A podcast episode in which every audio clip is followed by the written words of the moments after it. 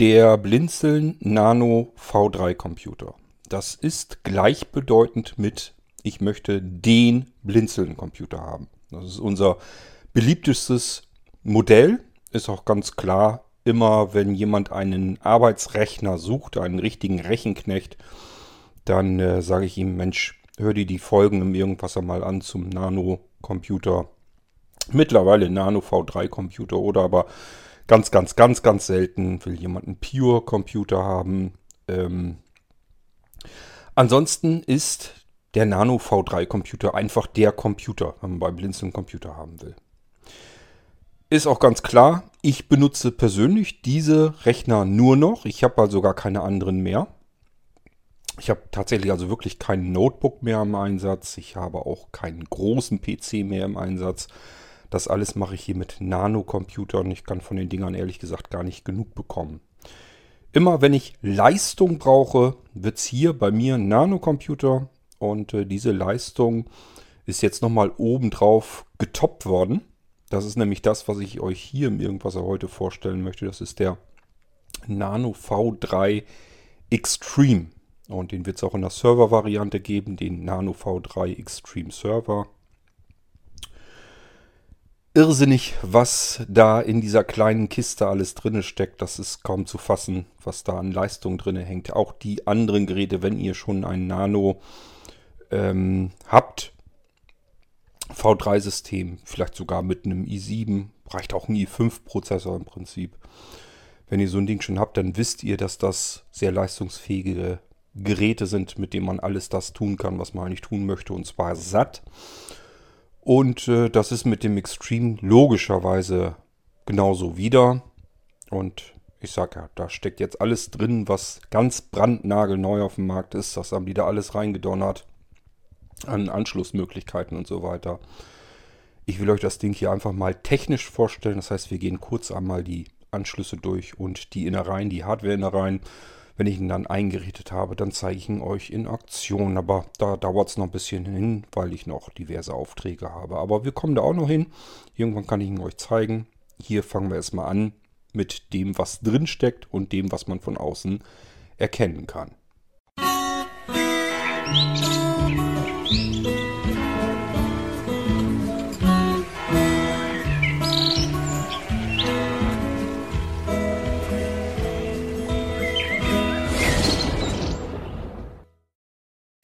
Warum eigentlich ein Nanocomputer? Ich könnte doch viel günstiger einen beim Aldi kriegen, bei Lidl oder sonst irgendwo. Ja, wenn es auf den Preis ankommt, müsst ihr euch die Dinger dort kaufen und dann habt ihr einfach einen Rechner. Der Nanocomputer, das ist sozusagen mein Spitzenmodell. Ähm, ich arbeite da persönlich eigentlich nur noch mit den Dingern, weil ich die einfach nur genial finde genial leistungsfähig und man kann eben alles damit, macht, damit machen, was man sonst bei anderen Systemen, anderen Rechnern schmerzlich vermisst.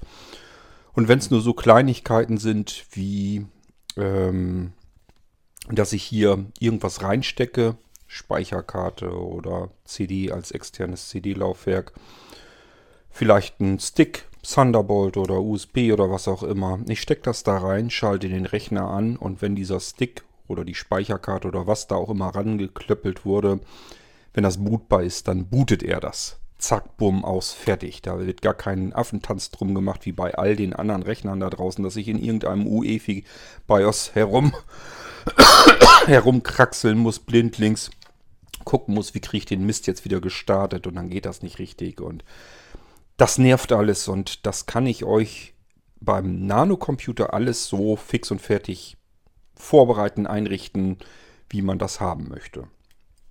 Wenn ich dran denke, kann ich sogar einrichten, dass er einen Piepton macht, wenn er anfangen will zu starten. Da sind noch ganz viele andere mehr Möglichkeiten mit. Man kann zum Beispiel eine HDMI-Kommunikation mit anderen Geräten herstellen. Das heißt, äh, der hat natürlich mittlerweile keinen VGA-Anschluss mehr. Wenn man sowas braucht, ist aber kein Problem, kann man konvertieren. Sondern er geht natürlich mit HDMI raus und ähm, bei per HDMI, das ist eigentlich ein, das ist viel mehr als Audio-Video-Übertragung. Darüber können Geräte kommunizieren. Und der Nano kann das eben auch. Muss man ihm im UEFI einstellen, dass er das tun soll. dann kann man ihn zum Beispiel mit einem Fernseher verbinden und kann sagen, wenn der Fernseher einschaltet und der Fernseher kriegt das hin von der Kommunikation her, dann kann er den Nano mit starten. Genauso, wenn man den Fernseher ausschaltet, dass der Nano dann ähm, sauber runtergefahren wird und solche Geschichten. Also auch das ist möglich. Ähm, ich stelle auch gerne ein, dass der Nano-Rechner sich einschaltet, wenn er Stromzufuhr kriegt. Für diejenigen unter euch, die gern mit Schaltsteckdosen und so weiter arbeiten, kann man machen.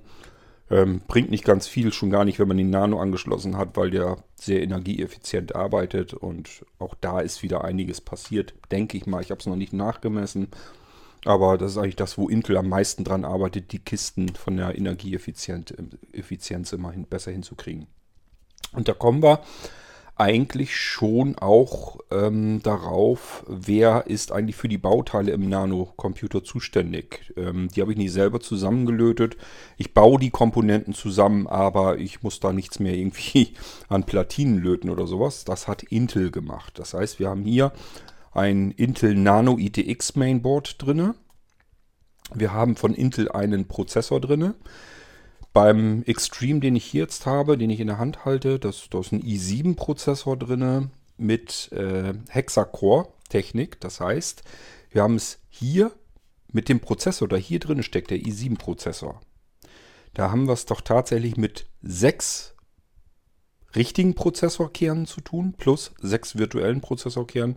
Das heißt, wenn man in den Gerätemanager reinschaut, stehen da zwölf Prozessorkerne drin, die arbeiten können diese zwölf Threads nennt man das dann.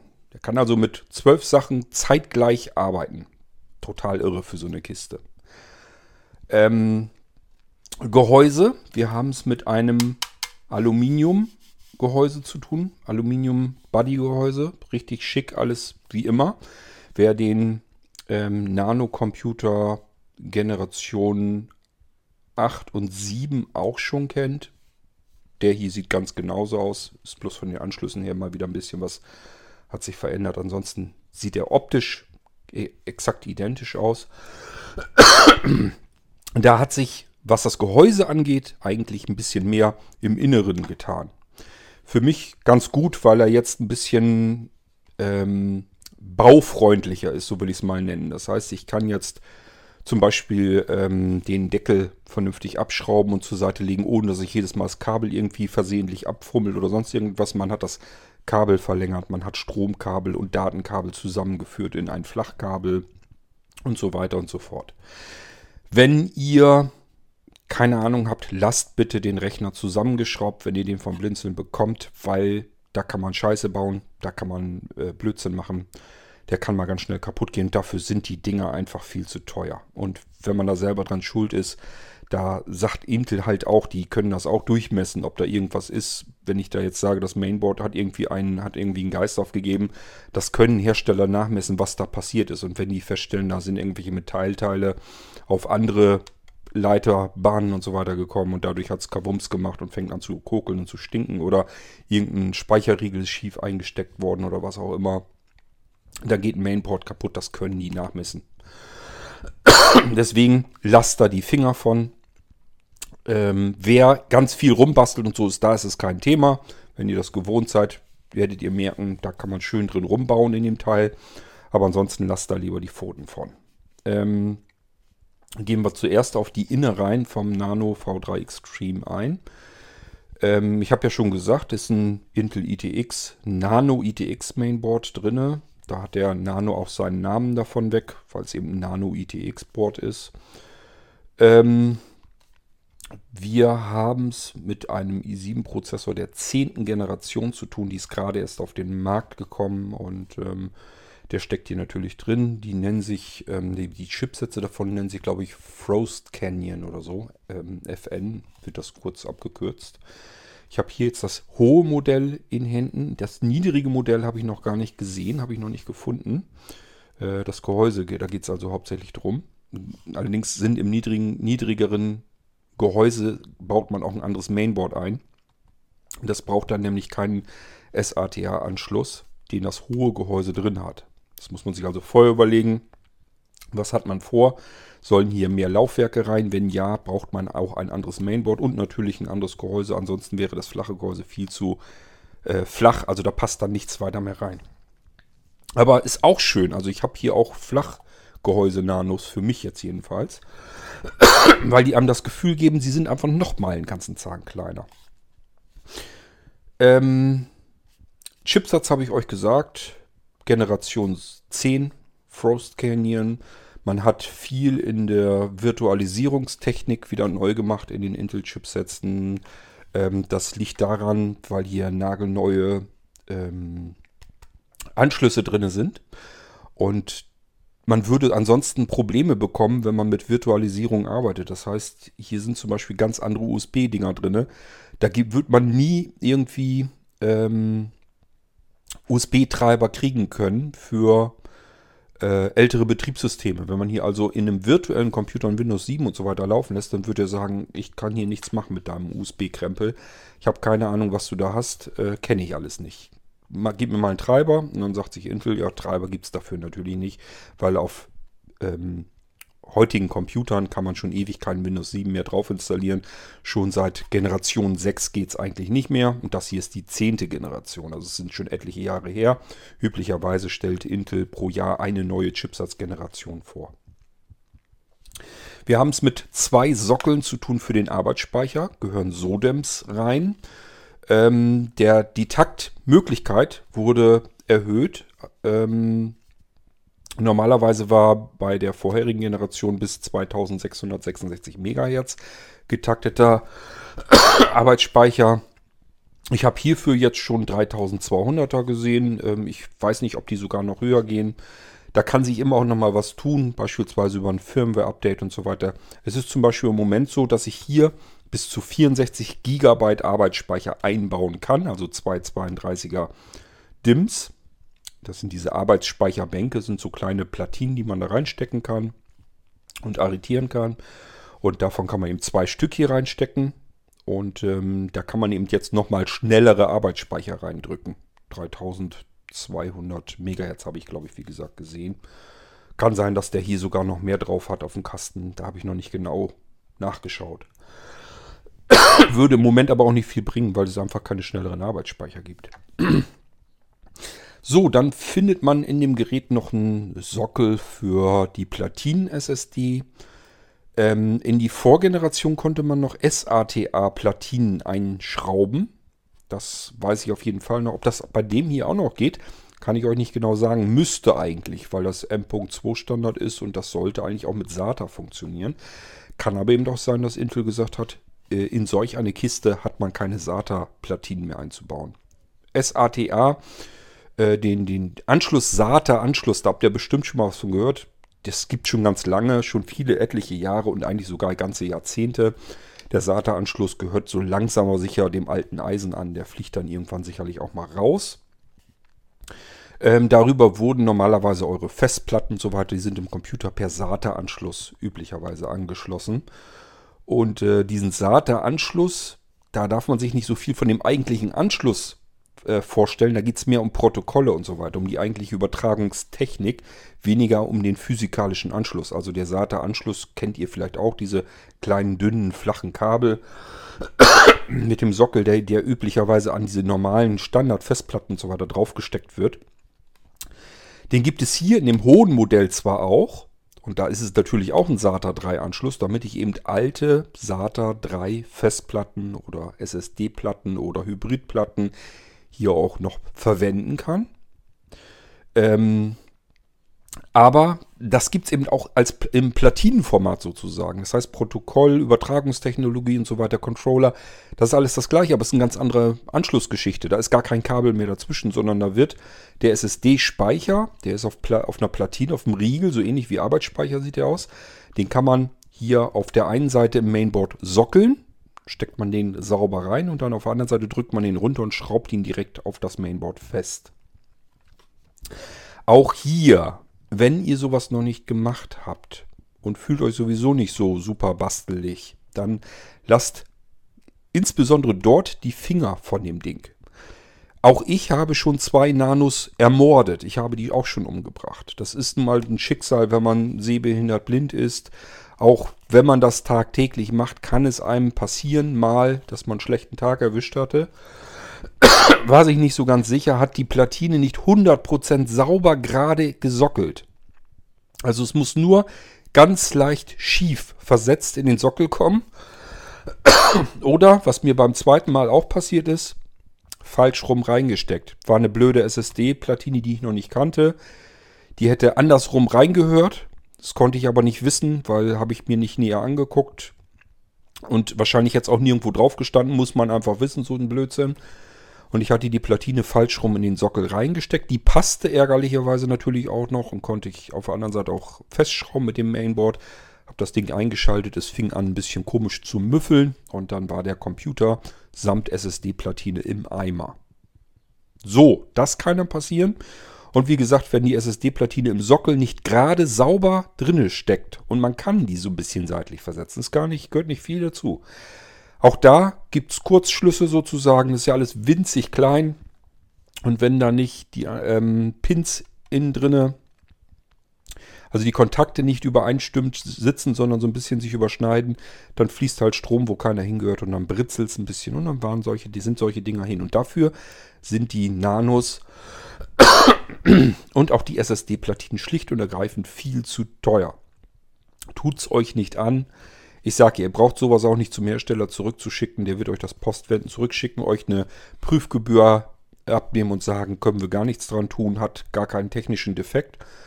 Ähm, sondern das hast du, mein Freund, einfach schlicht und ergreifend äh, dahin gebratzelt. Da ist Strom geflossen, wo keiner hingehörte. Und deswegen sind, ist das Mainboard kaputt. Äh, können wir dir erzählen, was es kostet. Und äh, die SSD-Platine hast du auch kaputt gemacht. Kannst du dir auch neu kaufen. So und so teuer. Deswegen lass es lieber sein. Das ist nichts, womit man herumspielt, wenn man da nicht so wahnsinnig viel, ähm, ja, einfach nicht so viel Ahnung davon hat, wirklich. Ich baue die Dinger tagtäglich fast. Und ähm, wenn mir sowas passiert, dann passiert mir das aber nicht euch. Das heißt, ihr bekommt den Rechner mal so, dass ihr ihn einschalten könnt und der läuft bei euch. Ihr Desktop startet hoch. Es, es funktioniert einfach alles. Und das ist bei mir hier, wenn ich mir was zerschieße, kaputt mache, ja, ist ganz klar, brauche ich so nicht auszuliefern, muss ich mir einen neuen holen. Und zwar auf meine Kappe und muss euch den neu bauen. Das muss auch, das sind auch also diese beiden Rechner zum Beispiel. Das war jetzt so innerhalb der letzten drei, vier Jahre sind, waren ja auch nicht die ersten beiden Rechner, die ich zerdeppert habe. Das kann einfach mal passieren, sowas. Ähm, ich habe auch schon Kabel äh, hingesteckt, wo sie nicht hingehörten, weil sie einfach steckbar waren und genauso gleich aussahen. Es war, gab nur einen farblichen Unterschied. Das war noch zu Tower-PC-Zeiten im Anschluss der Festplatten ans Netzteil. Und schon habe ich eine Festplatte nach der anderen kaputt gebritzelt. Kann alles passieren. Ist doof. Lässt sich aber manchmal nicht vermeiden und auch sowas muss im Blinzeln-Konto einfach drinstecken, dass ich mich einfach mal selber vertue und auch mal was kaputt machen kann. Das ist natürlich immer sehr, sehr extrem ärgerliches Geld, weil ich sage das Zeug kostet halt Geld. Ähm, und das nicht zu knapp, aber kann halt passieren, braucht man sich nicht lange drüber ärgern, hat gar keinen Zweck, muss man einfach zusehen, dass man die Kuh vom Eis bekommt, neuen kaufen, neu einrichten. Fertig ist der Lack. Gut. Ähm, Ach ja, der Extreme und der Extreme Server. Neuerung drinne. Die Dinger haben RAID-Controller drinne. Das ist schon ziemlich irre, in solch einem kleinen Kasten einen RAID-Controller drinne zu haben. Und zwar RAID 0 und RAID 1. Auch das werde ich euch natürlich erklären. Ich habe euch eben erzählt, man kann eine SSD-Platine reinschrauben, sowohl SATA, das wären dann die langsamen Platinen, die können so circa bis 550 MB pro Sekunde übertragen und dann kann man NVMe-Speicherriegel reinstecken und festschrauben. Und diese NVMe ähm, Platinen, die sind nochmal erheblich schneller. Die gibt es mittlerweile bis knapp unter 5000 MB pro Sekunde. Das sind so die schnellsten, die ich bisher gesehen habe, die ich auch schon ausprobiert habe, wie viel das bringt und so weiter. Man merkt es schon, so ist es nicht. Ähm, ist nur die Frage, ob man bereit ist, das Geld auszugeben. Momentan versuche ich mich immer so ein bisschen irgendwo in der oberen Mitte aufzuhalten. Das heißt, irgendwo so bei 3500 bis 4500 ähm, MB pro Sekunde. Das sind so meist die Platinen, die ich uns raussuche für die Nanocomputer. Das mache ich aber schon seit der vorangegangenen Generation einfach, dass ich euch immer so ziemlich das Schnellste da reindrücke, was irgendwie machbar ist, ohne geldverschwenderisch zu sein. Also ich sag mal, wenn die letzten 500 MB pro Sekunde, die man in der Praxis einfach überhaupt nicht mehr merkt, wenn die deswegen irgendwie 100 Euro mehr kosten, was sie nicht tun, aber nur als Beispiel, hat es halt keinen Zweck, dann ist es Schwachsinn. Dann macht man das nicht. Aber ansonsten versuche ich natürlich schon, das rauszukitzeln, was hier drin steckt. Ähm, was ich nicht tun wäre, werde, ist RAID 0 hier einzustellen bei dem Ding. Ähm, ich habe ja gesagt, unten kommt der, die SSD-Platine rein und oben haben wir noch bei dem hohen Modell einen Steckplatz für eine 2,5 Zoll Festplatte, Hybridplatte oder SSD.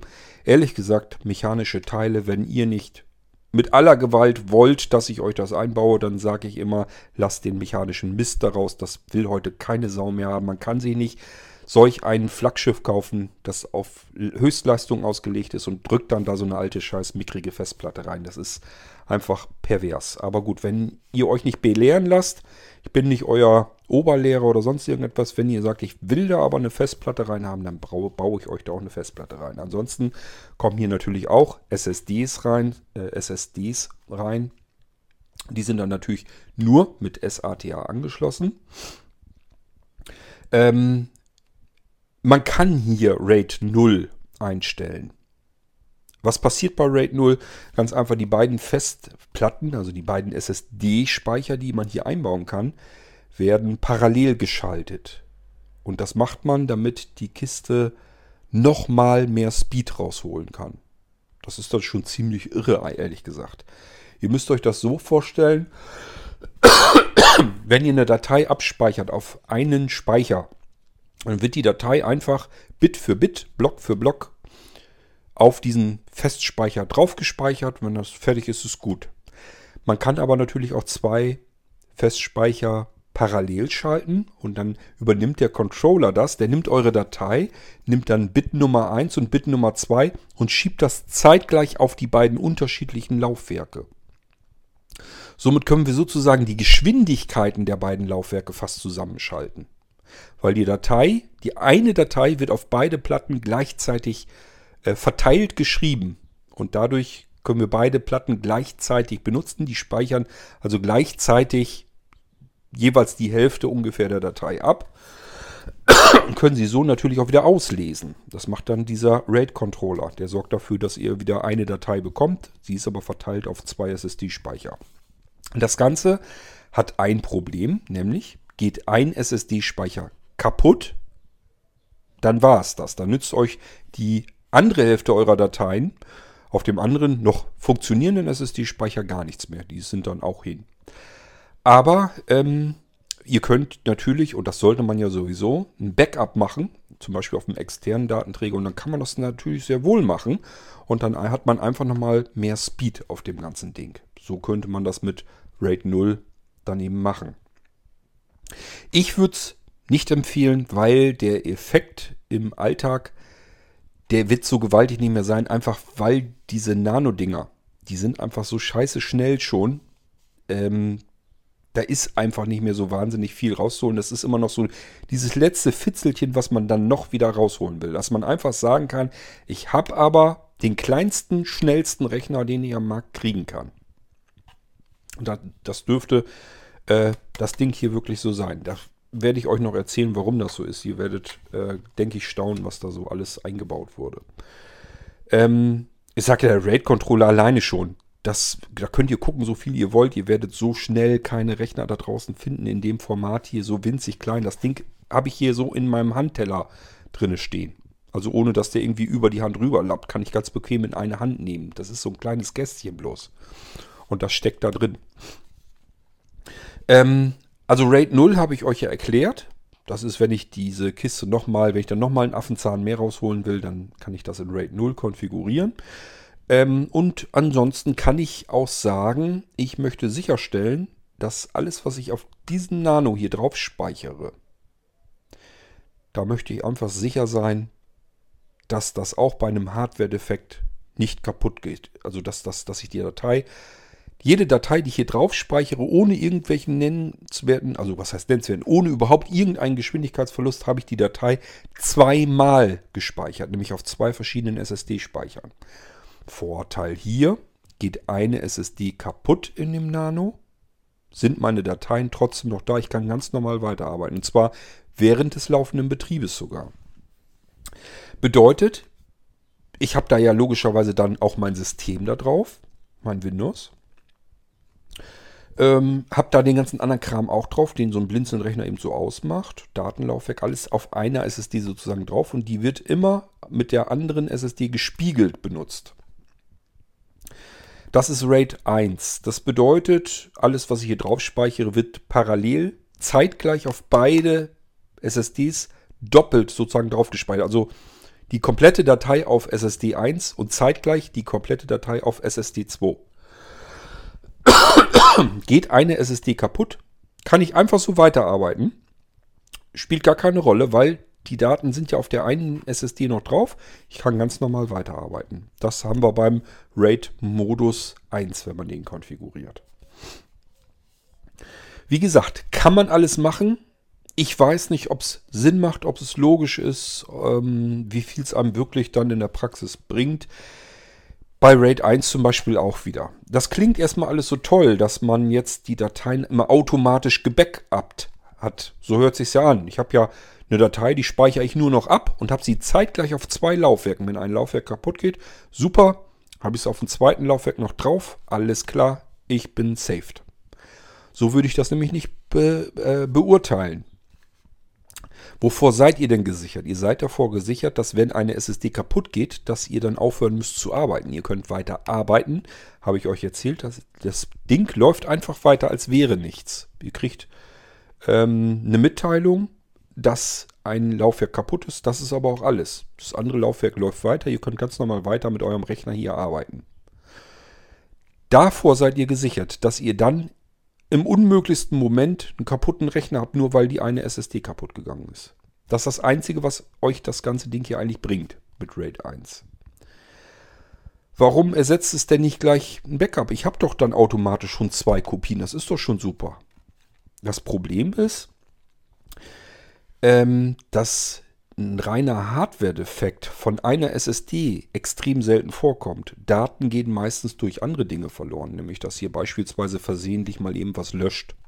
Es kommt viel öfter vor. Ich kriege das ja mit von euch, wenn ihr mir sagt, oh, ich habe mir hier gerade irgendwelche Sachen auf dem Datenlaufwerk. Habe ich gerade jetzt auch wieder jemanden, der hat sich einfach auf dem Datenlaufwerk hat der irgendwie, ich weiß nicht, rumgerührt oder gelöscht oder irgendetwas. Ich habe gesagt, komm ja, ähm, schick mir einen groß genugen genügenden USB-Stick her. Ich kopiere das komplette Datenlaufwerk drauf, kopiere es wieder rüber, dann läuft das Ding wieder. Ähm, keine Ahnung, was er da gemacht hat, aber das ist zum Beispiel etwas. Und wenn man Daten löscht, würde er hier bei RAID 1 natürlich auf beiden Platten zeitgleich auch die Daten löschen. Schlimmer noch, denk mal an Ransomware. Habe ich jetzt, glaube ich, mindestens zwei Sendungen irgendwas darüber gemacht. Wenn Ransomware auf eurem Rechner ist, dann verschlüsselt die die Daten. Und da passiert das gleiche mit was ihr auch macht, nämlich jede Datei, die Ransomware anfasst, um sie zu verschlüsseln, wird parallel auf beiden Platten verschlüsselt. Ransomware sagt nicht, ach, ich will jetzt bloß auf der einen Platte verschlüsseln und die andere lass mal in Ruhe. Das geht gar nicht. Der Controller dupliziert sozusagen jeden einzelnen Vorgang, den ich auf meiner Platte herumrühre. Und deswegen bringt mir das alles nichts. Und wenn ich dann das ganz blöd habe und ich habe Gewitter und hier läuft ein Blitz rein und das kann schneller passieren, als ihr denkt, mir ist das ja selbst auch schon ein paar Mal passiert, dann bringt euch das meistens auch nicht, dann ist nämlich meist mehr kaputt, dann sind meistens ist die ganze Elektronik hin, das heißt beide SSD-Speicher sind kaputt und dann bringt euch das Ganze auch wieder nichts. Also mein, mein Vorschlag wäre, macht lieber Sicherung auf eine zusätzliche, auf ein zusätzliches Laufwerk, ein externes. Wenn es ganz flott gehen soll, ihr habt also nicht viel Bock, jetzt jedes Mal zu warten, das soll irgendwie nur zwei, drei Minuten dauern, dann nehmt ihr irgendwas ganz Schnelles, was ihr eben anklemmen könnt. Das kann ein, ähm, unsere USSD-Sticks, die können das sein, weil das auch mit flotten Platinenspeicher geht und das macht bei dem Teil, hier wird das richtig Spaß machen, aber da kommen wir gleich dazu, wenn wir uns über die Anschlüsse hierher machen. Weil das muss nochmal irrsinnig schnell gehen. Ähm, ja, oder ihr nehmt eine normale SSD, die ihr einfach per USB hier anklemmen könnt. Geht natürlich auch. Das wäre eine Möglichkeit. Und dann einfach abziehen, wenn ihr fertig seid mit dem Backup. Und dann habt ihr das Backup extern irgendwo hinterlegt. Wenn ihr dann noch zuseht, irgendwie, keine Ahnung, dass dieses Backup außer Haus kommt, dass ihr, keine Ahnung, äh, ich weiß auch nicht, packt die SSD oder so, packt euch die irgendwo in eine Garage oder sonst irgendwo hin. Wenn euer Haus abfackelt, äh, dann ist da, sind da eure Sicherungen drauf. Jedenfalls, je dringender und wichtiger das drauf ist, ähm, da drauf ist, was auf eurem Laufwerken drauf ist. Also wenn ihr jetzt irgendwie selbstständig seid, Gewerbe treiben, da habt ihr eure ganze Buchhaltung drauf. Ähm, oder habt da euren ganzen Kundenstamm, eure ganzen Firmenabläufe drauf und so weiter. Da ist man nochmal anders dran. Wenn man es privat nur benutzt und da geht was flöten, dann ist das meistens mordsmäßig ärgerlich, aber keine absolute Katastrophe im Leben. Und dann hat man meistens, wenn einem die Bude abfackelt, hat man meistens andere Sorgen als das, was wohl an Daten auf den Platten war. Aber meistens ist es auch eben sau ärgerlich. Und deswegen, dagegen hilft natürlich nur die Datensicherung. Da würde ich einfach das nehmen, was mir besonders wichtig ist. Sind üblicherweise Fotos von der Familie, von den Kindern, als sie noch klein waren und so weiter. Dinge, die man nie wieder hervorzaubern kann. Wichtige Dokumente würde ich mir immer durch den Scanner jagen äh, und die irgendwo verschlüsselt abspeichern in einer Cloud oder sowas. Und äh, dass ihr immer die wichtigsten Dinge, die euch extrem wichtig seid. Stellt euch einfach vor, es würde ein Feuer ausbrechen. Alles von euch, was ihr habt, was ihr jetzt besitzt, ist alles futsch. Ihr habt bloß noch die Klamotten am Leib, die ihr tragt. Mehr ist nicht da. Und jetzt stellt euch vor, was wäre jetzt alles gut, wenn ihr es noch irgendwo hättet? Gesichert. Das sind meistens Papiere, Dokumente, Reisepass, Personalausweis, Führerschein und solche Geschichten. Ich vermute mal, es wird einem enorm helfen, ähm, das Zeug sich wieder in Original zu besorgen. Auf alle Fälle hat man erstmal weiter irgendwas, was man sich, ähm, ähm, ja, was man vorzeigen kann, wer man überhaupt ist und so weiter. Das ganze Gelaufe geht dann nachher los. Und das nächste sind eben meistens Fotos oder wenn man vielleicht eine Doktorarbeit oder irgendwie sowas gespeichert hat auf dem Teil. Das sind alles riesen wichtige Sachen und da muss man einfach zusehen, dass das Zeugs ist, was man außerhalb der eigenen Wohnung, des eigenen Hauses abspeichern muss. Und das solltet ihr, da kommen wir wieder zurück zum Nano Extreme, nicht euch sagen, hier ist ja ein RAID-System drin, ich habe hier alles doppelt abgespeichert, mir kann nichts passieren. Das ist ein Irrglaube. Das RAID ist nie dazu da gewesen, um ein automatisches Backup vorzunehmen, sondern das Einzige, was RAID tun soll, ist Ausfallsicherheit generieren. RAID wurde eigentlich im Prinzip gebaut und erfunden fürs, für den Serverbetrieb. Und da war es einfach so, dass man sich sagt, ein Server muss immer laufen. Die ganze Firma, alle Daten und so weiter, die da drauf sind, da müssen die ganzen Mitarbeiter drauf. Stellt euch mal so ein Unternehmen vor mit irgendwie ein paar tausend ähm, Arbeitsplätzen, die alle auf einen Datenbestand auf einem großen Server zugreifen. Und dieser Server da fällt jetzt äh, die, die, der Datenspeicher drin aus. Und deswegen funktioniert die ganze Möhre jetzt nicht mehr und tausende Mitarbeiter können jetzt nach Hause gehen. Das ist ein Riesenverlust für den Unternehmer, für die Firma. Und da ist es eben wichtig, wenn das Ding einfach ausfallsicher ist. Genauso, wenn ihr Kunden auf eurem Server habt, wenn ihr einen Webserver oder was laufen habt. Und da sind eure gewerbetreibenden Kunden drauf. Und ihr müsst denen einfach sagen, ja, wir sind jetzt mal für ein, zwei Tage ausgefallen. Ich muss mir jetzt eine neue Festplatte kaufen. Den Kunden werdet ihr nie wieder behalten können. Der kann euch das, der muss euch das eigentlich übel nehmen. Weil im Zweifelsfall hat der vielleicht ein Shop-System laufen und ist darauf angewiesen, dass er jeden Tag darüber Einnahmen generiert. Und ihr seid jetzt schuld, dass der ein, zwei Tage einfach keine Einnahmen hat. Ich hoffe, ihr versteht die Problematik, die man schon damals hatte und deswegen gibt es diese RAID-Systeme, ähm, sodass man einfach weiter, dass der Rechner weiter betrieben werden kann. Und im laufenden Betrieb kann man sogar die Platten austauschen, die kaputte raus, heile wieder rein.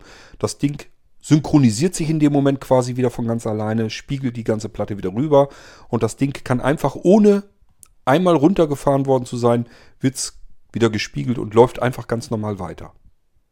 Das ist, dafür ist RAID da.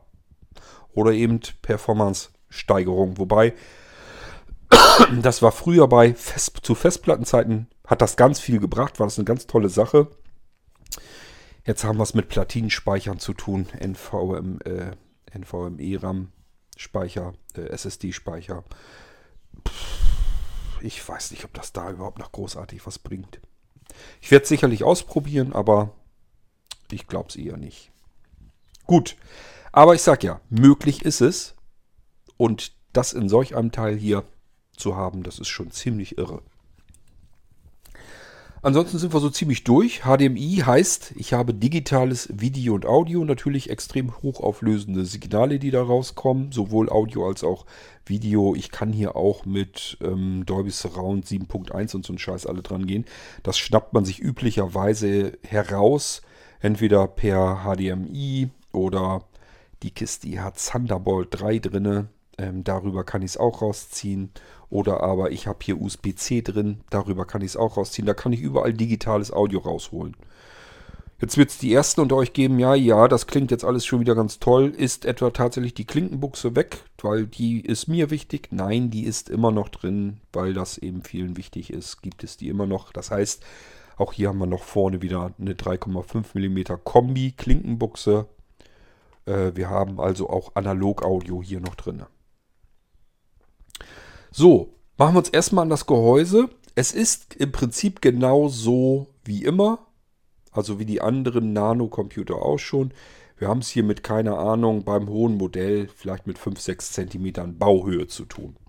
Ist nicht viel, Könnt ihr euch hoffentlich vorstellen. 5, 6 cm, das ist nicht viel. Ich denke, es ist sogar eher 5 cm. Ich habe, glaube ich, schon mal früher gesagt, dass vielleicht sogar 7 cm sind. Ich glaube es ehrlich gesagt nicht. Das ist je nachdem, ob man die kleinen Füßchen unten mit, sind so gummierte Füße unten drunter, ob man die noch irgendwie mit reinnimmt ins Messen oder nicht. Ich glaube, es sind wirklich nur 5 cm. Mehr ist das nicht. Das niedrige Modell ist dann ungefähr nochmal etwas über einen Zentimeter ähm, niedriger denkt man, ist ja nicht so viel, ist ja sowieso schon niedrig, das stimmt auch, aber wenn man dann dieses niedrige Modell irgendwie in der Hand hält, das fühlt sich nochmal irgendwie cooler an. Also ich sage ja, ich habe auch die niedrigen Modelle da ähm, für mich, weil ich da keine zusätzliche Platte reinhaben wollte, brauchte ich nicht, wollte bloß einen Platinenspeicher drin haben.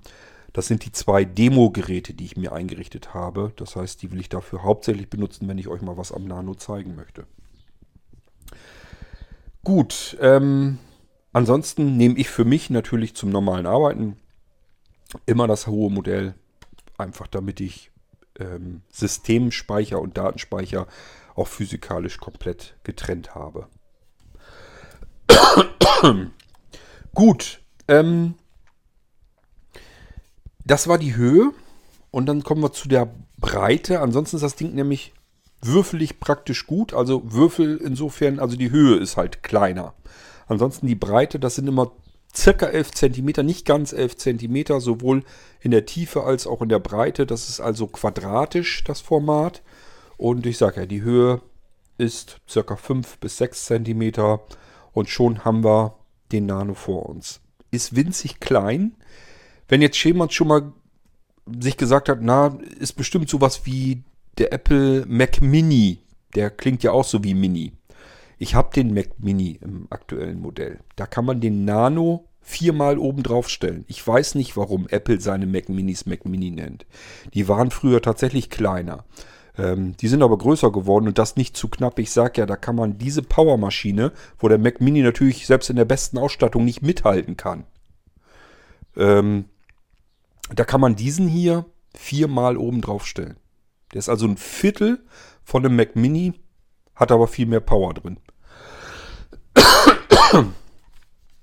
Gut, ähm, jetzt haben wir die Maße eigentlich schon mal durch. Und wir fangen bei den langweiligen Flächen an, nämlich einmal oben drauf. Können wir tasten und fühlen, so viel wir wollen, fühlt sich schön glatt an. Obendrauf ist eine Schutzfolie und die könnt ihr in der Mitte, an den hinteren Anschlüssen oben an den, äh, in der Mitte, ist so eine, so, so eine Litze. Die könnt ihr quasi, da könnt ihr die Schutzfolie dran abziehen. Bitte zieht die Schutzfolie auch ab, wenn der Rechner zu euch kommt. Und ich sollte es noch nicht getan haben, zieht sie ab, weil diese Folien, die immer so an die Rechner dran geklebt werden, ganz gerne, damit das Gehäuse nicht zerkratzt, ähm, die altern. Und durch dieses ganze ständige immer wieder warm werden, kalt werden, warm werden, kalt werden, Sommer, Winter, sowas auch alles dabei. Ähm, wird sozusagen diese Folie mit dem Rest des Gehäuse 1. Also ich habe das schon des Öfteren gehabt, dass ich an Geräten einfach, ähm, oder sagen wir mal so, ich habe zum Teil Rechner mal wieder gekriegt, wo ich was dran arbeiten sollte, dran was machen sollte. Die wollten das einfach mal neu haben oder eine SSD zusätzlich rein, wo noch alte Platten und so weiter waren.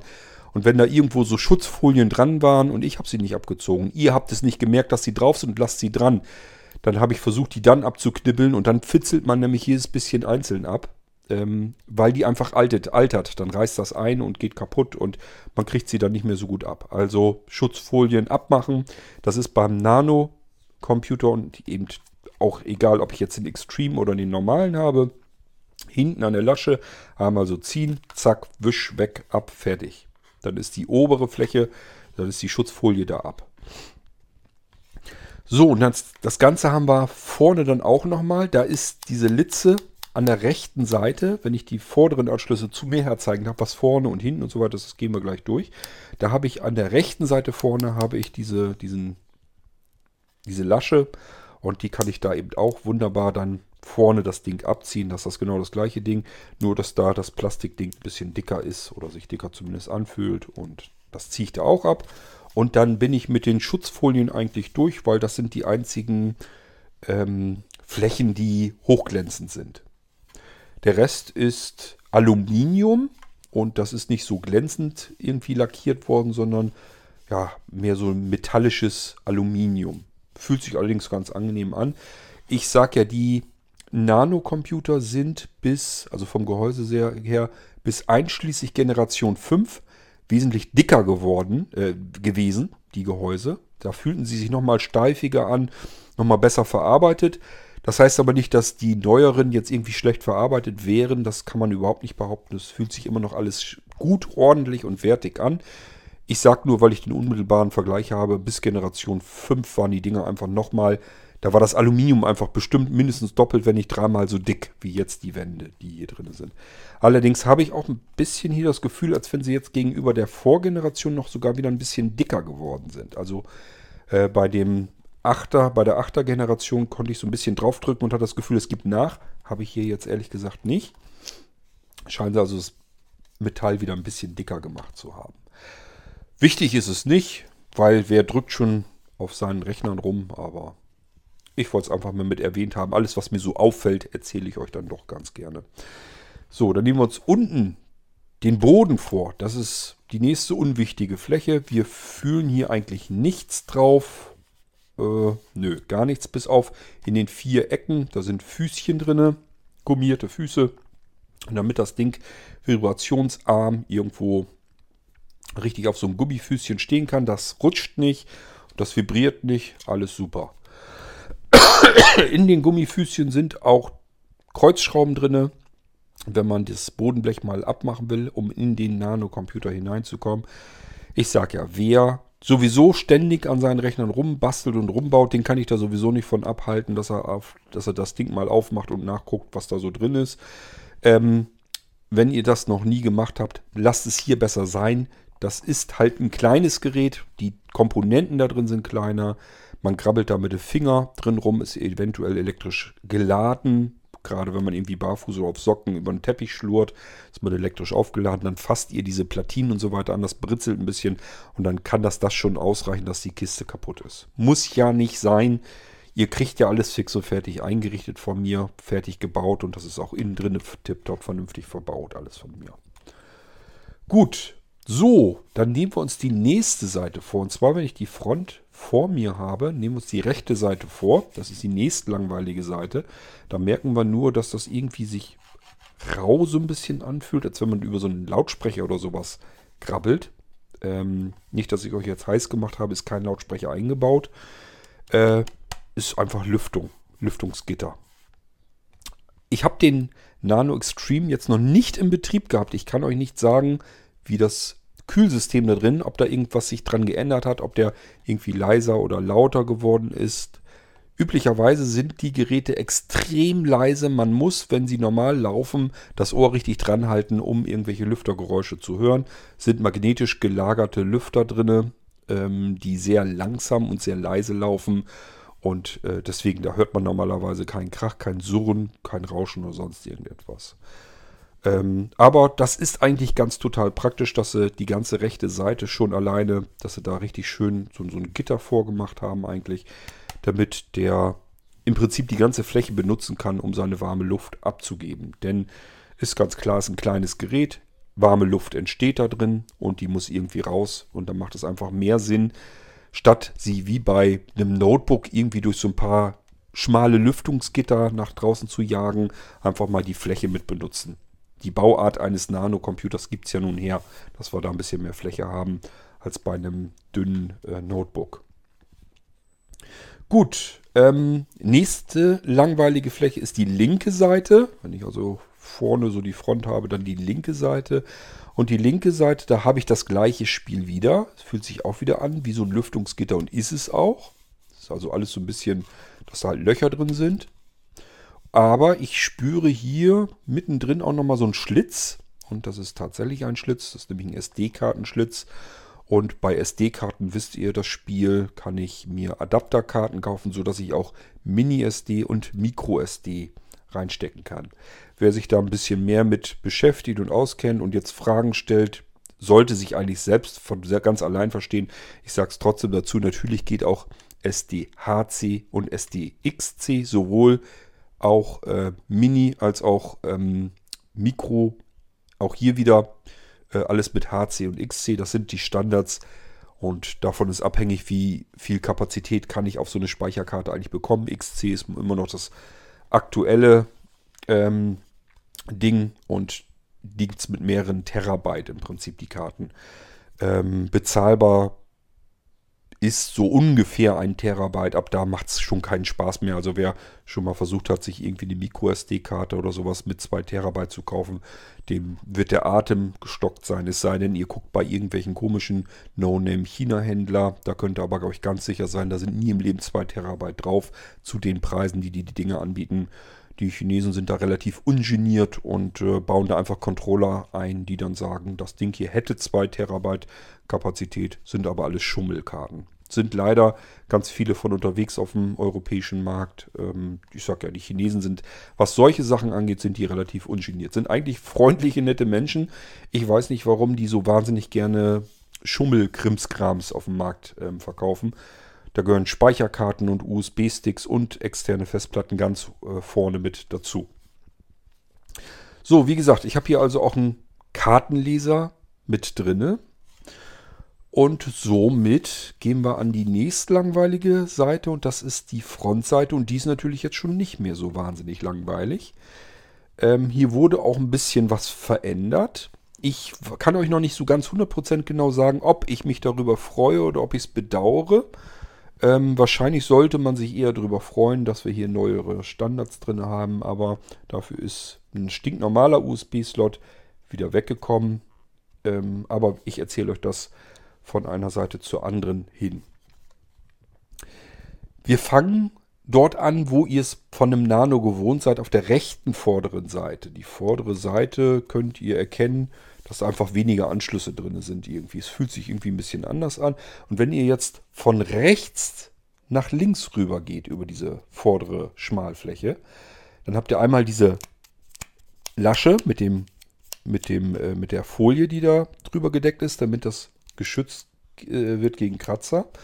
Und die solltet ihr hier sowieso wegmachen, weil hinter, gleich rechts hinter der Folie ist nämlich der, euer Einschaltknopf. Wenn ihr die Folie nämlich ein bisschen abknibbelt, werdet ihr da schon merken, dass da auch tatsächlich eine Taste auch fühlbar ist. Wenn die Folie da drüber ist, fühlt man das bloß so als kleinen Hubbel, als wenn da so ein Hügel drin ist.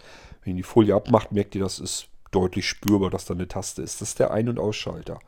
Ähm, ihr hört sicherlich, macht auch Geräusche, wenn man drauf drückt. Ist also ein ganz klarer, normaler Taster. Der ist, wenn man das Ding anschaltet, dann leuchtet hier alles schön in blau und so. Es sieht also auch wirklich schick aus. Trotzdem hat mir irgendwie früher der Taster oben auf dem Ding irgendwie besser gefallen. Das war schön direkt fühlbar in der Ecke. War so ein Metall eingelassener Taster drin. Das war alles nochmal ein bisschen irgendwie, keine Ahnung, machte mehr her. Aber gut, äh, das sind klein, ist Kleinkram und es ist auch nicht wirklich schlecht jetzt. Nur, wie gesagt, ähm, mir hat es früher besser gefallen. Ähm, der Taster, der wird von mir standardseitig so konfiguriert, ihr könnt den Rechner daran einschalten, natürlich, einmal kurz. Und wenn ihr nochmal kurz drauf drückt und der ist eingeschaltet, dann wird er auch ganz sauber runtergefahren, schaltet sich aus. Wichtig ist das so ein bisschen zu wissen, weil ich die Dinger normalerweise euch so voreinstelle, dass wenn der Strom kriegt, schaltet er sich von alleine an. Und dadurch könnte es bei euch passieren, ihr nehmt den Nano bei euch in Betrieb, steckt da den Stecker rein und denkt dann, jetzt muss ich ihn ja einschalten. Tatsächlich ist aber der Rechner eingeschaltet, hat sich selbst eingeschaltet, weil er Strom gekriegt hat. Und jetzt drückt ihr auf den Taster und wundert euch, hier tut sich nichts. Dann habt ihr ihn nämlich ausgeschaltet. Normalerweise ist es also so, wenn ihr den Stecker reinsteckt, dann schaltet sich das Ding ein und ihr müsst da gar nicht drauf drücken. Aber ansonsten, wenn dann erstmal der Stecker drin steckt und das Ding ist einfach nur runtergefahren, könnt ihr natürlich auf den Taster drücken und ihn einschalten. Und wenn ihr keinen Bock habt, irgendwo drauf zu klicken, um den Kasten runterzufahren, könnt ihr genauso gut eben einmal wieder den Knopf drücken und fährt er sich von ganz alleine wieder runter. Wenn mal so ein System komplett haken und hängen bleibt, soll ja angeblich passieren, ähm, gedrückt halten, damit könnt ihr ihn zwangsausschalten. Also wenn jetzt jemand sagt, früher gab es doch diese schönen einrastbaren Schalter, da wusste ich einfach, wenn ich den rausge habe, den ausgerastet hatte, den Schalter, hat das Ding keinen Strom mehr gekriegt dann war der auch wirklich aus, auch wenn er mal hängen blieb. Das geht bei solchen Dingern auch. Ihr müsst bloß die Taste dann lang gedrückt halten. Macht's nur, wenn es unbedingt nötig ist. Tut Windows nicht gut aber das wisst ihr sicherlich selbst. Wir gehen ein Stückchen weiter. Links neben dem Taster ist die kleine runde Buchse, die kennt ihr sofort, 3,5 mm. Ist ein Kombinationsanschluss, also sowohl Eingang als auch Ausgang. Ihr könnt Lautsprecher, Headsets, alles Mögliche hier anklemmen. Da brauchen wir auch nicht weiter darauf einzugehen, was eine 3,5 mm Audiobuchse ist, das wisst ihr schon. Nur vielleicht kennt ihr noch keine Kombibuchsen. Ihr kennt sie schon, ihr denkt da bloß nicht drüber nach, dass es sowas am Computer mittlerweile auch längst schon gibt. Ähm, ihr kennt sie garantiert von Smartphones. Am Notebook war schon ganz frühzeitig immer eine Kombi-Buchse drin und deswegen hat man das so nach und nach in die normalen Desktop-Rechner übernommen. Links neben der Kombi-Buchse, das merkt ihr auch sofort, kennt, kommt euch bekannt vor, ist tatsächlich was anderes. ich erkläre euch das. Und zwar ist das ein USB-Anschluss. Und jetzt sagt ihr euch, äh, was kann man dann im USB-Anschluss denn anders machen? Ist das USB-C oder sowas? Nee, ist ganz normaler USB-Anschluss. Eure ganzen normalen USB-Geräte könnt ihr hier reinstecken. Sowohl eure Asbach uralte Tastatur, falls ihr die noch habt, irgendwo, die ihr euch vor zehn Jahren oder was, was weiß ich, oder noch früher gekauft habt. Das kann da rein. Bis natürlich hin zu modernen Laufwerken. Das Besondere ist, da kommen wir, ähm, erzähle ich es euch jetzt schon, verrate ich es euch jetzt schon oder verrate ich es euch, wenn wir in den hinteren Anschlüssen sind. Ach, was soll's, ich sag's euch jetzt schon. Ich kann da auch nicht stillhalten. Und zwar USB kennt ihr, USB 1.1, das war so der erste Standard, der offiziell in die Rechner reinkam. 1.0 ist eigentlich sehr selten in die Rechner eingebaut worden, weil das relativ zügig 1.1 nachkam. Dann kam USB 2.0, kennt ihr auch. Dann kam USB 3.0, da werdet ihr sagen, ja, hat mein jetziger Rechner auch schon, immerhin.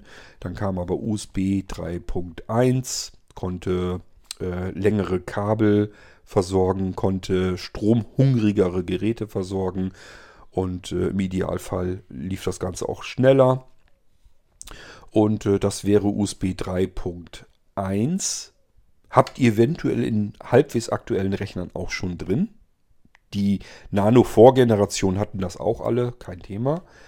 Hier haben wir es jetzt mit USB 3.2 und zwar der zweiten Generation zu tun. Also es gab ganz kurz USB 3.2 und ähm, schon kurz darauf ist Generation 2 rausgekommen. Und die Dinger, das haben wir hier an USB-Anschlüssen drin. Das ist also der brandneueste Standard, den man im USB-Bereich überhaupt hat. Das ist USB. Also wenn man von den normalen USB-Anschlüssen, diese, USB-A-Anschlüsse ausgehen, wo unsere ganzen Geräte, alles was wir an USB haben, können wir hier reinstecken. Das ist der neueste Standard ist USB 3.2 Generation 2. Und das steckt hier drin. Und zwar nur solche USB-Anschlüsse. Wir haben es hier nirgendwo mit irgendwas Sparsamem zu tun. Hier ist nirgendwo ein USB 2 oder nur 3.0 Anschluss oder sowas drin. Sondern es ist alles die neueste Generation. Es ist nochmal schneller. Es kann nochmal mehr Strom liefern. Ist zum Beispiel dann interessant, wenn wir in unserem Nano mal eben, äh, keine Ahnung, ein iPad Pro oder sowas aufladen wollen. Dann muss das irgendwie mit versorgt werden und das können wir alles bequem reinstecken, ist gar kein Thema. Das ging in den alten Nanos auch schon. Die hatten einen Smart USB-Anschluss, der hat gemessen, wie viel Strom wird benötigt und an einem Anschluss konnte er mehr Strom liefern, als USB, der USB-Standard normalerweise hat. Das nannte sich Smart USB. Das hatte der vorherige Nano, ich glaube der davor aber auch schon. Dieser hier hat das jetzt auf allen Anschlüssen, weil es USB 3.2 hat. Da hat man dem schon Rechnung getragen, dass Geräte nun mal mittlerweile ein bisschen stromhungriger geworden sind, die wir mit USB betreiben wollen. Gut. Also, hier kann alles rein, was USB kann. Und zwar vom, alt, vom ältesten USB-Gerät bis hin zum, zu Geräten, die ihr jetzt auf dem Markt noch gar nicht kriegen könnt. Also, wenn ihr jetzt schaut, was hat ein USB 3.2 Generation 2, da, äh, ja, da ist eigentlich im Prinzip noch nichts auf dem Markt. Das wird aber nicht lange dauern, dann kommt das. Wir gehen links daneben, neben den USB-Anschluss, dem normalen, den ihr kennt, und hier ist irgendwie jetzt was kleineres. Da war früher ein, ein zweiter USB 3.1 Anschluss. Der ist leider weggefallen. Ich hätte mich gefreut, wenn sie den gelassen hätten und den, den ich hier jetzt am Wickel habe, zusätzlich gebaut haben. Haben sie aber leider nicht gemacht. Und zwar ist das, was wir hier in der Front jetzt noch fühlen daneben, ist USB-C. Das ist eigentlich der Standard, wo es hingeht. Das ist der modernste äh, Standard. Darüber kann man alles Mögliche machen. Und man kann diese Anschlüsse auch verdreht rumstecken, äh, reinstecken. Also so ähnlich wie beim Lightning-Anschluss vom, vom iPhone und iPad kann man das hier mit dem USB-C halt auch machen. Ähm, und vor allen Dingen, wir können da Strom rausholen, wir können Strom reinschmeißen, wir können Video rausholen, wir können Audio rausholen, wir können die ganzen Anschlüsse darüber hier rausholen. Das ist alles bei USB-C möglich. In einem Affenzahn. Der ist nochmal schneller als die ganzen normalen Standard-USB-Anschlüsse ähm. Und wie gesagt, das wird so ziemlich das sein, was wir als nächsten Standard eigentlich so kriegen. Das heißt, die alten USB-Anschlüsse werden so ganz, ganz langsam, das wird noch eine ganze Weile dauern, aber so ganz langsam, aber sicher werden die weniger werden. Und diese USB-C, da braucht man nicht so viele von. Da werden wir wahrscheinlich jetzt also nicht haben, dass wir jetzt plötzlich immer noch so sechs oder acht USB-Anschlüsse haben, sondern sind da vielleicht zwei, drei USB-C-Anschlüsse drin. So vermute ich mal, wird sich das hinpendeln. Ähm, einfach weil man an USB-C üblicherweise Erweiterungsgeräte ranklöppelt, die dann wiederum alle möglichen Schnittstellen zur Verfügung stellen. Ich werde euch zu dem Extreme Nano nochmal eine ganze Menge Zubehör zusammensuchen, Docking Station und so weiter, wo wir ganz viele Anschlüsse auf einmal drin haben, Multikartenleser, die gleich USB-Hubs mit eingebaut haben und wo wir ähm, Molino Backup-System und sowas alles mit reinbauen können. Also das wird, wird eine Menge USB-C-Zubehör auch von Blinzeln noch kommen. Da muss ich bloß mal wieder ein bisschen Zeit haben, mich da vernünftig drum zu kümmern. Gut, das ist die Front. Mehr haben wir da nicht. Wir haben hier tatsächlich nur den Einschalter auf der rechten Seite, 3,5 mm Klinken Analog Audio, Ausgang, Eingang, Kombi-Anschluss. Daneben den normalen alten USB-Anschluss, allerdings in der neuesten Version 3.2 Generation 2 und daneben links direkt. Ist ein sehr kleiner Anschluss, fühlt sich so ein bisschen auch an wie so ein Lightning-Anschluss, ist aber USB-C. So, und jetzt kommen wir zum interessantesten, zu der interessantesten Fläche. Das ist das, das ist der Popo von dem Nano, also das Hinterteil. Dreht den einmal komplett um, um 180 Grad, dass er die hintere Längsseite vor euch habt. Das merkt ihr ganz schnell, weil da ist am meisten los. Das ist immer das, das Hinterteil von eurem Nano. Wir gehen jetzt hier von links nach rechts, weil ähm, ja, äh, da sind so erstmal die Anschlüsse, die man so ein bisschen kennt und weiter hinten kommen dann auch neue Anschlüsse. Da kommen wir dann gleich zu. Wir gehen von links nach rechts und fühlen am, an der oberen Seite, also oben quasi an der Unterkante, jede Menge so, so, so Spalten, Ritzen, Löcher, ist nur Lüftung. Ist zum, zu, für die Abluft eurer, äh, des Prozessors und so weiter. Also nicht weiter drüber nachdenken, da kommt warme Luft raus und sonst nichts. Dann haben wir links ein bisschen mittiger, ja, ich glaube so ungefähr, doch, ist so ziemlich mittig. so ein runder Anschluss, das kommt, da kommt das Netzteil rein, ist leider Hohlpfostenstecker, ist nicht irgendwie, dass man da irgendeinen Standardanschluss oder so hat, sondern ist ein Hohlpfostenstecker Netzteil liegt natürlich dabei. Mittlerweile sind die Netzteile leider größer geworden beim Nano. Ähm, die waren ja früher mal, dass es einfache Steckernetzteile waren. Mittlerweile haben sie so kleinere Klötze in den Leitungen eingebaut, einfach weil die mehr Dampf haben müssen. Die brauchen mehr Watt. Können die Netzteile anliefern, deswegen hat man das gemacht. So, rechts daneben ist ein großer vollwertiger HDMI-Anschluss, neueste Generation 2. irgendwas, fragt mich nicht genau nach. Ähm, ich habe da jetzt nicht nachgeguckt, aber es ist eben die immer das aktuelle, das haben die hier jetzt reingebaut. Das Ding ist gerade erst auf den Markt gekommen. So. Also die Komponenten, die hier im Prinzip drin sind. Ähm, rechts neben dem HDMI haben wir dann den LAN-Anschluss. Das ist, glaube ich, immer noch Gigabit-LAN. Es sei denn, der ist schneller geworden. Ich habe da noch nicht nachgeguckt. Solange, wie ich euch nichts anderes sage, ist es erstmal nur Gigabit-LAN, also ein ganz normaler, schneller, aktueller Standard. Hier können wir unser Netzwerkkabel reinstecken zum Router hin. Rechts daneben sind zwei übereinander liegende USB-Anschlüsse. Auch diese beiden standard normalen USB-Anschlüsse könnt ihr alles reinstecken, was USB ist. Auch hier beide Anschlüsse USB 3.2 Generation 2. Fühlen wir weiter nach rechts rüber und dann finden wir rechts unten einmal so ein kleines Löchlein, so ein ja, ist nicht kreisrund, sondern wie so ein platt gedrücktes Loch. Das ist ein Kensington-Schloss. Das ist, wenn wir unseren teuren Nano irgendwo festdengeln wollen. Dafür gibt es äh, mechanische Schlösser, also richtig so Kettenschlösser und sowas könnt ihr euch vorstellen. Kann man das Ding zum Beispiel an einem Tischbein festmachen, wenn man mal irgendwo auf der Messe was zeigen will oder die Kiste hier zum Spielen mitnehmen will, denn dafür ist sie tatsächlich geeignet. Kann man wunderbar 3D-Spiele drauf machen. Ich sage ja, hier ist Power ohne Ende drin. Auch vom Grafikchipsatz her und so weiter. Das Ding hat richtig Saft.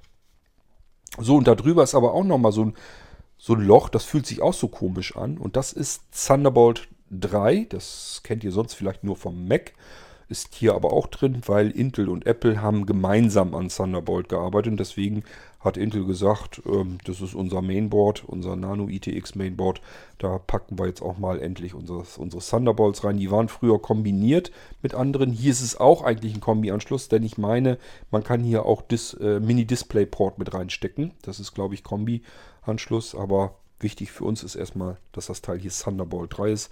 Das ist im Prinzip eine Schnittstelle, die ja, eigentlich genauso ist, als wenn ich was auf dem Mainboard direkt drauf klöppel. Also das ist ein Hochgeschwindigkeitsport, wo ich einfach irrsinnig Leistung rausholen kann. Wir sind durch. Das ist alles, was ich beim Nano Extreme euch soweit erstmal erzählen möchte. Rein von der Hardware her. Ich habe euch die Anschlüsse erzählt, ich habe euch erzählt, wo ihr was einsteckt und einschaltet und so weiter.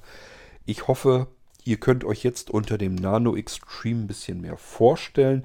Ich habe bestimmt noch so einiges vergessen, was ich euch dann noch erzählen will. Das können wir dann aber machen, wenn ich euch den Nano V3 Extreme äh, dann zeige. Server Edition deswegen ganz klar, wir haben hier einen RAID-Controller drin. Wir können das Ding eben auch als Server benutzen. Und in der Server-Edition beim Nano V3 sind eben etliche Serverdienste drin. Ähm, da können wir also noch ganz viele verschiedene Dinge. Können wir einen eigenen Cloud-Server drauf laufen lassen, FTP-Server, ähm, PHP-Server, Medienserver und so weiter alles. Können wir alles drauf laufen lassen. Und deswegen, das haben wir dann im Prinzip eine eigenständige Server Edition. Der ist dann mehr auf den Serverbetrieb ausgelegt. Und ähm, dann können wir den Nano normal auch ausstatten und ist er eben mehr auf Anwendung ähm, ausgelegt. Und deswegen kann man in zwei Editionen kriegen. Hier können wir es richtig schön, können wir wirklich sagen, das ist mal ein richtiger, schöner, kleiner, mini, reinrassiger Server. Ich habe es hier mit RAID-Technik zu tun, Hardware-RAID. Ich brauche hier nicht mit Software-RAID rumzufummeln, sondern habe hier einen richtigen RAID-Controller drin und deswegen liegt nahe, dass man den als Server mit einsetzen kann. Und das war es erstmal, unser Ersteindruck vom Blinzeln Nano V3 Extreme ähm, und Extreme Server. Den normalen Nano V3, ähm, den werde ich mal schauen, ob wir den ein bisschen günstiger rankriegen und dafür den Nano Extreme, der wird natürlich teurer sein. Ähm, also, dass wir so ein bisschen, ja, wir haben ja im Prinzip jetzt einfach ein neues Spitzenmodell, so müsst ihr es euch vorstellen. Und ähm, ich muss einfach gucken, wie wir das so ein bisschen einsortieren können, vernünftig, dass das Ganze auch Sinn und Spaß macht. Ähm, das heißt, den normalen Nano V3, so wie man bisher bekommen konnte, den gibt es natürlich ganz normal weiterhin. Ist gar kein Thema. Ähm, der wird auch jetzt nicht, wer Wunder, wer weiß, wie viel günstiger werden. Also nicht, dass jetzt jemand sagt, ich habe aber gerade erst einen Nano V3 bekommen und ähm, jetzt äh, wird der Nano V3 günstiger, hat Kurt gesagt. Das ist jetzt nicht so die, die Welt. Also deswegen hätte sich das sicherlich nicht gelohnt, jetzt ähm, noch so lange zu warten, bis der Extreme nach oben äh, die Grenze noch mit aufsprengt. Nur ganz klar, ich möchte den Extreme dafür benutzen, ähm, um High-End-Nanos zu bauen. Also da kommt im Prinzip wirklich alles vom Feinsten rein und da soll auch alles rein, was Blinzeln an ähm, Softwareentwicklung zustande gebracht hat. Ist ganz klar. Da will ich einfach, das sind so die Meisterstücke. Ähm, das habe ich bisher bei den Nano normalen V3 auch schon drin gehabt. Ähm, wer also viel Geld für Nano V3 ausgegeben hat, der wird feststellen, da steckt so viel Technik drin, so viel Funktionalität. Ähm, ihr werdet erschlagen. Also ihr könnt da so viel mit euren Nano-Computern machen.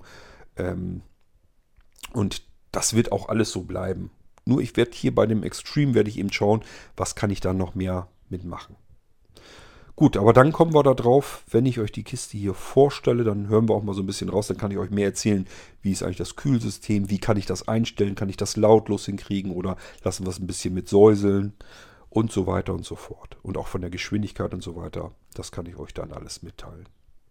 Das war erstmal so ein Ersteindruck, die Anschlüsse erklärt, wenn ihr dann mal den Nano V3 Extreme bekommt, damit ihr wisst, was ist wo und was könnt ihr wo anschließen, was könnt ihr wie, wo, wann einschalten und so weiter und so fort. Dafür ist diese Episode da. Die habe ich zu den anderen Nano-Generationen ja auch schon gemacht. Gut, und dann hören wir uns wahrscheinlich wieder, wenn ich den Nano Extreme zum ersten Mal eingerichtet habe. Bis dahin, macht's gut. Ich wünsche euch ganz viel Spaß mit euren Nano-Computern, wenn ihr welche habt. Zumindest weiß ich von den allermeisten, dass die sich da irrsinnig drüber freuen und dass sie sagen, es ist ein cooles Ding. Und der Extreme baut das Ganze nach oben zum technisch Machbaren einfach nochmal aus. Okay, bis zum nächsten Mal. Euer König Kort.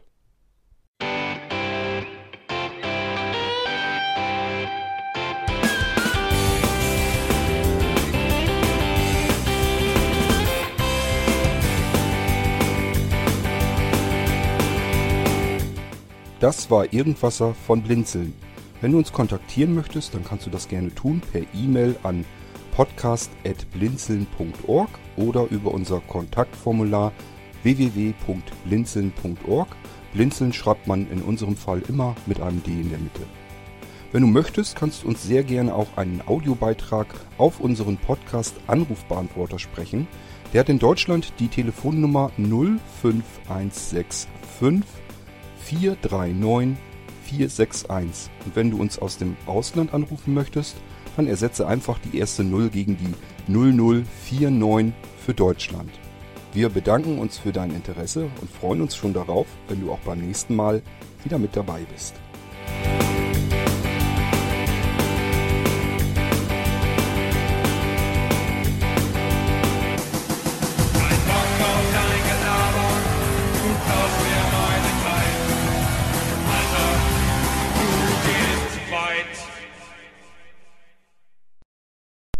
Eiwei, ich glaube, ich habe eine wichtige Geschichte vergessen, die ich persönlich gar nicht mehr so wahnsinnig wichtig finde, weil wir von der Leistungsklasse her längst nicht mehr in Bereichen sind, wo es auf jedes Megahertz noch ankommt. Aber viele von euch mögen ganz gerne die Daten über die Taktung haben eines Prozessors und die will ich hier noch eben nachliefern. Machen wir als Hidden Track so hinten dran. Wenn dann jemand äh, sagt, da hast du aber was vergessen, kann ich dann nämlich ganz einfach sagen, du hör doch einfach die Folge wirklich ganz zu Ende, dann wird es dir da nochmal erzählt. Und zwar hat ähm, Intel auch hier die Prozessortaktung, den Bereich der Prozessortaktung ähm, noch erweitert. der i7, der da jetzt drin steckt von der 10. Generation, kann runtertakten bis knapp über 1 Gigahertz. Intel schreibt was von 1,1 Gigahertz, die, die der, die der Prozessor sozusagen im Takt runtergehen kann, um ganz viel Energie zu sparen, wenn die Mühle schlicht und ergreifend gar nicht benutzt wird. Heißt, sechs echte Kerne plus sechs virtuelle Kerne, also zwölf Threads, die dann auf 1,1 Gigahertz laufen. Und äh, wenn wir Leistung von der Kiste abverlangen, dann kann das auch hochgetaktet werden und zwar bis zu knapp über 4,7 Gigahertz. Das ist eine ganze Menge. Ich sagte ja, der Nano V3 Extreme hat richtig viel Dampf unter der Haube. Das wollen wir aber dann ausprobieren, wenn wir ihn ausprobieren. Dafür muss ich ihn jetzt erstmal installieren und einrichten. Und ein bisschen dauert das noch, aber es wird kommen. Und sofern ich die Zeit finde, zeige ich es euch dann, wie er dann läuft. Okay, das war nochmal nachgeliefert. Ich sage ja, im Prinzip zwölf Threads, also zwölf gleichzeitige Aufgaben kann er erledigen zwischen 1,1 GHz, wenn er nichts zu tun hat, bis zu über 4,7 GHz rauf, wenn wir die Leistung abfordern. Und äh, das ist, denke ich mal, mehr als reichlich. Bis dann. Tschüss.